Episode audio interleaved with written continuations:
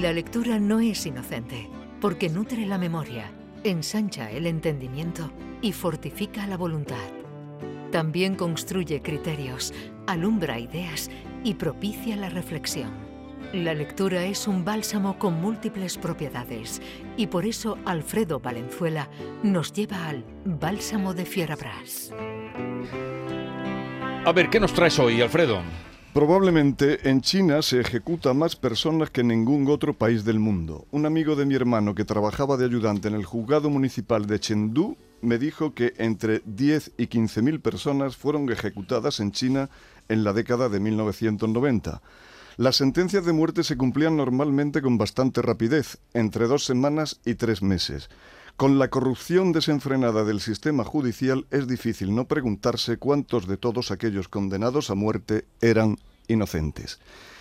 Eso es un párrafo del libro que vamos a comentar hoy, por una canción 100 canciones, del escritor chino exiliado en Alemania, Liao Yigu, y he escogido a propósito uno de los párrafos más prosaicos, porque podría figurar en cualquier eh, periódico, cuando este libro, por una canción 100 canciones, es el libro de un poeta y es un libro que está lleno de imágenes, eh, de recursos literarios. En la página anterior a esa, por ejemplo, el propio mm, Liao Jiegu, y yo se lo pensé dárselo a leer a Maite para que nos lo leyera como ella nos lee así de bien, pero es que es muy largo, es casi, es más de media página y no nos daría tiempo.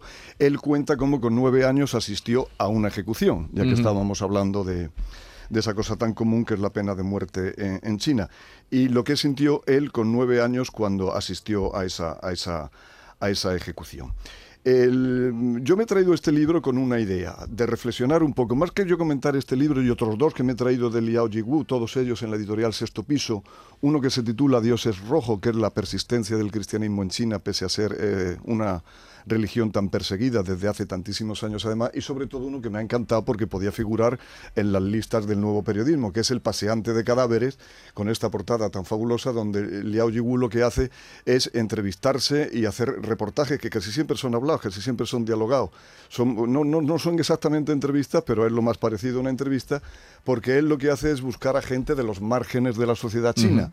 Entonces hay desde un proseneta hasta un paseante de cadáveres literal, pero eso no lo vamos a hacer aquí spoiler para que el que se anime pues que lo lea, hasta mendigos y gente muy, muy, muy en los márgenes que si alguien pensó que en una sociedad eh, comunista pues no había márgenes, los hay, solo que están muchísimo más habitados eh, y más superpoblados además en el caso de China que en cualquier sociedad que en cualquier sociedad eh, capitalista. La reflexión que yo quería hacerme hoy es porque siempre lo tenemos como un lugar común, ya casi como un tópico, el pensar cómo es que en la Alemania nazi pudo suceder lo que sucedió y nadie se enteró. Y todo el mundo miraba a otro lado. Bueno, pues a mí yo para eso tengo una respuesta eh, facilísima. En un mundo interconectadísimo como el de este, donde todo el mundo se puede enterar de todo, ¿cómo es que sucede lo que está sucediendo en China y nadie, y nadie se entera? Esta revista, por ejemplo, trae un mapa de China punteado los campos de concentración, algunos de ellos directamente de exterminio, que no tenían nada que envidiarle a los de la Alemania nazi. ¿Qué revista es? Eh, es la revista La Lectura. La Lectura, o sea, una donde habla precisamente de Liao Yibu, que me lo he traído yo. Te, quiero decir también que Liao Yibu es muy, muy, muy amigo, se ha hecho íntimo amigo en Alemania de la de la Premio Nobel de Literatura, Erta Miller, que es una mujer que ha comparado este libro con la aventura que pasó el manuscrito de Doctor Givago que doctor Givago, que cualquiera que lo lea hoy dirá, pero ¿qué tenía que prohibir esto? Sí. Porque había que prohibir una historia de amor en una, tiempos convulsos, ¿no? ¿Qué, tiene esto de censurable, no? Bueno, pero la historia de doctor Givago se han hecho hasta libros, eh, contando, en Seis Barral salió uno hace un par de años, que no recuerdo ahora el título, contando la historia del manuscrito, solo del manuscrito. De, hasta la CIA intervino para que aquello se publicara finalmente, creyendo que aquello era una especie de piedra filosofal anticomunista. Y eh, Erta Miller recuerda que la aventura que ha pasado por una canción 100 canciones, porque la policía china hizo todo lo posible para que no saliera del país ni se publicara, todavía no he dicho lo fundamental.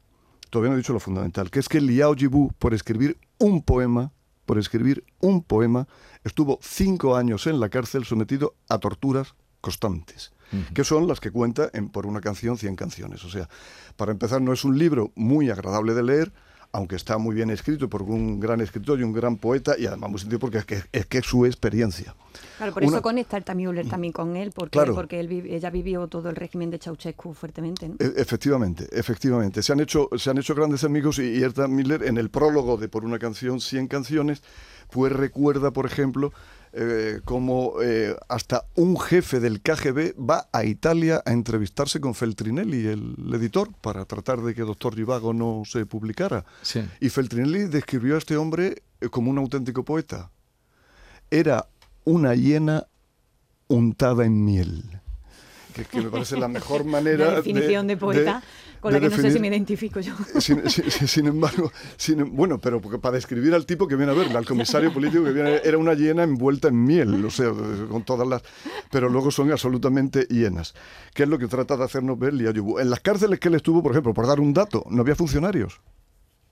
En las cárceles no hay funcionarios, hay solo soldados fuertemente armados y una gente que él le llama no pelirrojo, sino pelo rojo, porque yo creo que es una, para que no se confunda con nada simpático, porque son una gente que va con el cráneo absolutamente afeitado y son unos internos colaboradores, que son los peores. Eso sucedía también en el, en, el ámbito de, exterminio. Es, es, la misma mecánica y es el, es el mismo sistema. Entonces, os podéis imaginar el, hay muchos, muchos, muchos pasajes de, su relación, por ejemplo, con el retrete donde duerme.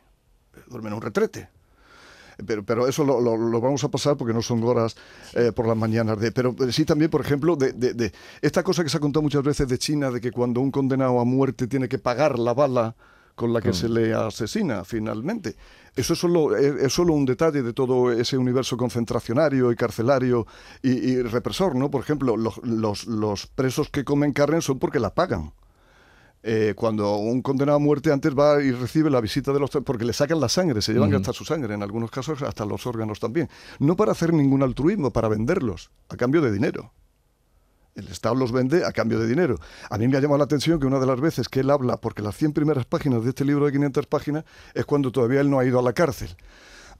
no, he, terminado de decir porque me voy por las ramas porque quiero contar tantas cosas en tan poco tiempo, que él está cinco años por escribir un poema que se titula Masacre sobre la masacre de Tiananmen en el año 89. O sea que ha estado... Donde todavía hoy no se sabe si murieron 200 o 2000. ¿Y hasta cuándo ha estado mm. él en, la cárcel? Pues eh, él, de inmediato que escribió aquello, por los mejores años de su juventud, porque eso lo escribió en el año 89, con veintitantos años, cuando él era un poeta bohemio y se junta con gente eh, que se llama Piel Oscura o, Gafotas, o no sé qué, que son una tertulia de poetas, que ellos tienen una tertulia de poetas, lo que pasa es que cuando ve o mejor dicho, va a ver qué, va a pasar en Tiananmen, en, la plaza de Tiananmen con la, con la, con la revuelta juvenil, se lo teme y escribe ese, ese poema.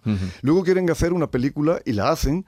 Imagínate qué tipo de película, con qué medios, tres poetas bohemios de veintitantos años en los primeros años 90 eh, o, en el o en el año 90 en, en China, una especie de documental medio surrealista. Bueno, bueno, bueno, bueno. No te puedes imaginar, vamos, si, si, si, llega a asesinar a 100 personas, no comete un crimen, un crimen más grande a, a, la vista de la, de la policía china y, del sistema chino. ¿Tú has llegado a hablar eh, con él? No he hablado con él, yo lo he entrevistado pero por email. Lo he entrevistado por, por email porque él está en, en, Alemania, tiene ciertas precauciones la criatura, pero, y me contestó en menos de 24 horas. O sea, yo le mandé un cuestionario y en menos de 24 horas tiene el cuestionario ya traducido y, y enviado por él, que que yo le dije que, fue lo peor, lo peor que pasó en la cárcel y me dice que la que asistencia a dos, a dos, a dos suicidios. Porque los condenados a muerte, que son muy frecuentes y los tienen allí, la primera vez que llegue se mete en una celda y ve a dos hombres desnudos con grilletes en las manos y en, y en los pies. Y entonces supo después que es que eran los condenados a muerte. Con ese humor negro que se fabrica en ese sistema, que te puedes imaginar tú cómo es, a ellos mismos le llaman, pues uno es Juan el muerto y otro es Chang el, el cadáver. Y así departen con ellos. Hay, del pasaje que más me ha mm, escalofriado a mí es de uno de ellos, de uno de los condenados a muerte, que incluso sabe ya cuándo va a morir. O sea, lo tiene tan presente que, y se pone enfermo y entonces cuenta la... Y efectivamente, al final mm. vienen, se lo coge y se lo lleva. Él mismo tiene que custodiar a uno de ellos y dice una frase, que voy a decir por lo menos algo más literario que el primer párrafo que he leído, que dice Liao Jigu, todos los condenados a muerte eran barriles de pólvora si no los manejábamos correctamente, podían explotar en cualquier momento. Vamos a recordar, pero para tranquilidad también de los oyentes, con el cuerpo que nos has puesto, él logró huir. Lo he hecho con intención. Está en Alemania, ¿no? Logró huir, está, en Alemania, está en Alemania y tiene una vida. además es una persona feliz hasta cierto punto cuando se eh, tiene una hija de 30 años y la ha visto eh, menos de dos meses. Bueno, título del libro y editorial. Por una canción, 100 canciones, Liao Jiwu, se escribe con Y con W, Liao Jiwu, en la editorial Sexto Piso, que tiene también otros títulos suyos.